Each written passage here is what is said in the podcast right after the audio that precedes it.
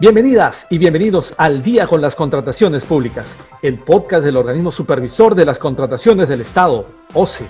Amigas y amigos que nos sintonizan a través de la Internet, sean bienvenidas y bienvenidos a una nueva edición de su podcast Al día con las contrataciones públicas, una producción del organismo supervisor de las contrataciones del Estado. En este episodio, quien les habla, Tabata Paredes, va a tener el agrado de compartir con ustedes los próximos minutos para conocer más acerca de diversos aspectos en el marco de las contrataciones públicas. Y esta semana nos acompaña Antenor Flores Navarro, supervisor de la Subdirección de Procesamiento de Riesgos y con quien vamos a dialogar sobre el cuaderno de obra digital y su importancia. Estimado Antenor, muchas gracias por estar aquí con nosotros. Muy buenas tardes, Tabata también a todos los oyentes. Eh, muchas gracias por la invitación para poder seguir compartiendo un poco más las acciones que realiza la Dirección de Gestión de Riesgos sobre eh, la supervisión del, del, uso del cuaderno de obra digital. Bien, Antenor. Entonces, empecemos. Antenor, ¿qué es el cuaderno de obra digital? El cuaderno de obra digital es una herramienta informática que ha desarrollado y que viene administrando el organismo supervisor de las contrataciones del Estado la cual tiene eh, la misión de sustituir al cuaderno de obra físico con las mismas características y formalidades que establece la normativa de contrataciones del Estado. De repente, un poco para ponerlos en contexto a las personas que no están muy familiarizadas con este término, el cuaderno de obra es una herramienta de gestión de la obra que se utiliza siempre y se ha venido utilizando. Pero eh, hemos detectado que existían diversas desventajas al utilizar un cuaderno de obra físico como por ejemplo eh, teníamos un, gasto adicional que se tenía que realizar al momento de aperturar el cuaderno de obra porque tenían que legalizarse, eh, que si bien es un costo muy representativo, igual todo ahorro es una mejora en, los procesos, ¿no? En segundo lugar, teníamos que estos cuadernos de obra físico muchas veces llegaban a perderse o a deteriorarse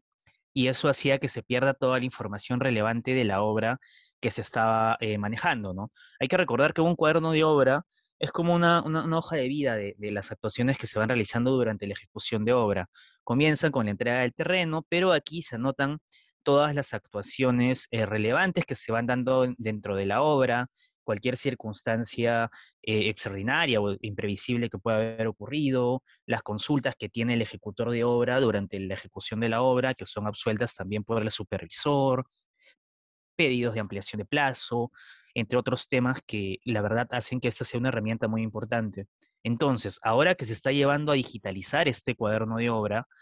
eh, se va a permitir de una mejor manera realizar la custodia de la información que éste contiene, por un lado, y número dos, que va a ser más transparente y mucho más fácil el acceso para todos los interesados, eh, sobre todo los órganos de control y de supervisión, para poder tener un control fiel de la ejecución de la obra en tiempo real. Muy bien. Antenor, ¿y en qué momento se solicita la habilitación del cuaderno de obra digital? Con respecto a, la habilitación del cuaderno de obra digital, eh, hay, varios pasos que hay que tener en consideración. En primer lugar, las entidades solicitan al SEACE la creación de un usuario administrador del cuaderno de obra. Y ese usuario administrador del cuaderno de obra es el que se va a encargar de eh, realizar la apertura del cuaderno de obra en primer lugar y en segundo lugar de gestionar los usuarios del residente de obra, del supervisor, entre otros eh, involucrados que eh, registran información en este cuaderno de obra.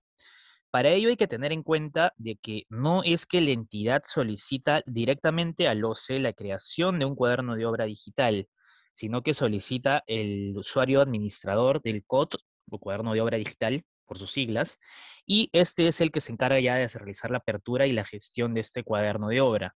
Eso en primer lugar. De todas formas, existe una figura excepcional que está pensada para aquellos, aquellas personas, o bueno, aquellas entidades en realidad,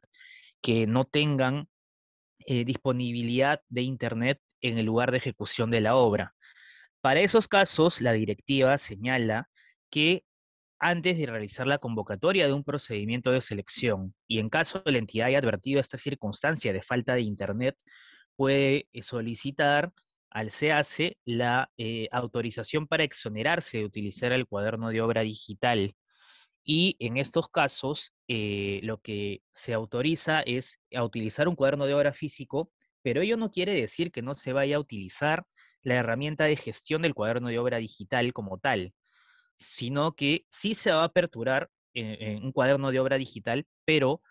eh, los asientos del cuaderno de obra físico se van a escanear mes a mes, eso ya es cada mes, ¿no? Y se van a registrar en el cuaderno de obra físico en una sola oportunidad todos los cuadernos de, todos los asientos de obra que corresponden al mes, al mes este, pertinente, ¿no? Entonces hay que tener en claro, y es algo muy importante para las entidades, porque en nuestras acciones de supervisión hemos detectado que hay una, de repente, eh, error al momento de interpretar la directiva, que cuando se les autorice a, utilizar el cuaderno de obra digital, ello, eh, disculpen, se les autorice a exceptuarse del uso del cuaderno de obra digital, ello no quiere decir que no tengan que registrar las actuaciones de su cuaderno de obra físico en la plataforma del cuaderno de obra digital, sino que sí tienen que hacerlo, pero mes a mes.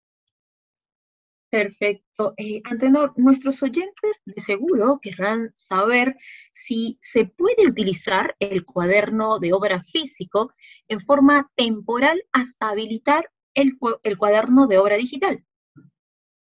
En primer lugar, Tabata, resulta importante señalar, como te comento, que esto es algo que se tiene que determinar antes de realizar la convocatoria de un procedimiento de selección. Por lo tanto, cuando yo voy a convocar un procedimiento de selección como entidad, ya debo haber determinado si va a haber una cobertura de Internet eh, dentro del lugar donde se va a ejecutar la obra o no. En caso yo detecte que sí hay acceso a Internet, yo ya tengo que ir solicitando mi usuario administrador y por lo tanto no cabría este escenario en el cual yo tenga que abrir en primer lugar un cuaderno de obra físico y luego cambiarlo por un digital, porque yo ya tengo mi usuario administrador con previa antelación y ya tengo que haber aperturado mi cuaderno de obra digital en el momento correspondiente, que es con la entrega del terreno que se realiza al, al contratista. Por otro lado, en el escenario en el cual yo como entidad haya determinado que no hay acceso a Internet en el lugar de ejecución de la obra, ya tengo también al momento de la convocatoria que haber empezado con la solicitud al SEACE de eh, exonerarme de utilizar el cuaderno de obra digital y también solicitar el usuario administrador, porque como ya he comentado, hay que tener en cuenta de que el hecho de que el CAC me autorice a no utilizar el cuaderno de obra digital no quiere decir que yo me olvide de la plataforma del cuaderno de obra digital, sino que si bien yo voy a tener que llevar un cuaderno de obra físico, mes a mes voy a ir registrando los asientos del cuaderno de obra eh, físico en la plataforma del cuaderno de obra digital. Entonces, no podría caber dentro del marco de la legalidad un supuesto en el cual yo empiece a utilizar un cuaderno de obra físico de manera temporal y luego habilitar un cuaderno de obra digital, ya que, eh, como comento, la directiva prevé que esto es algo que tiene que determinar la entidad de manera previa a la convocatoria de un procedimiento de selección para tener los plazos suficientes para poder realizar las solicitudes. Finalmente, en tenor, ¿qué implica la no implementación del cuaderno de obra digital?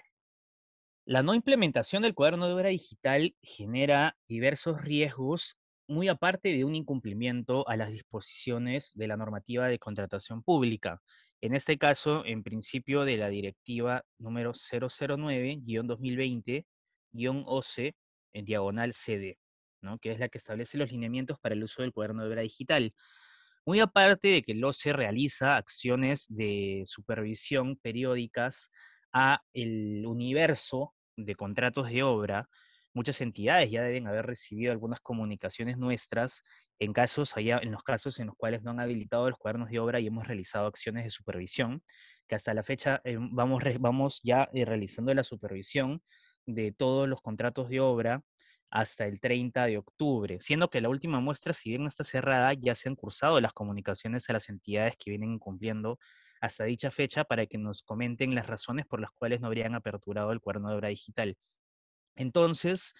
eh, número uno, va a implicar una transgresión normativa que la Dirección de Gestión de Riesgos le va a advertir en el momento en el cual realice esta supervisión al grupo de contratos convocados en los últimos meses.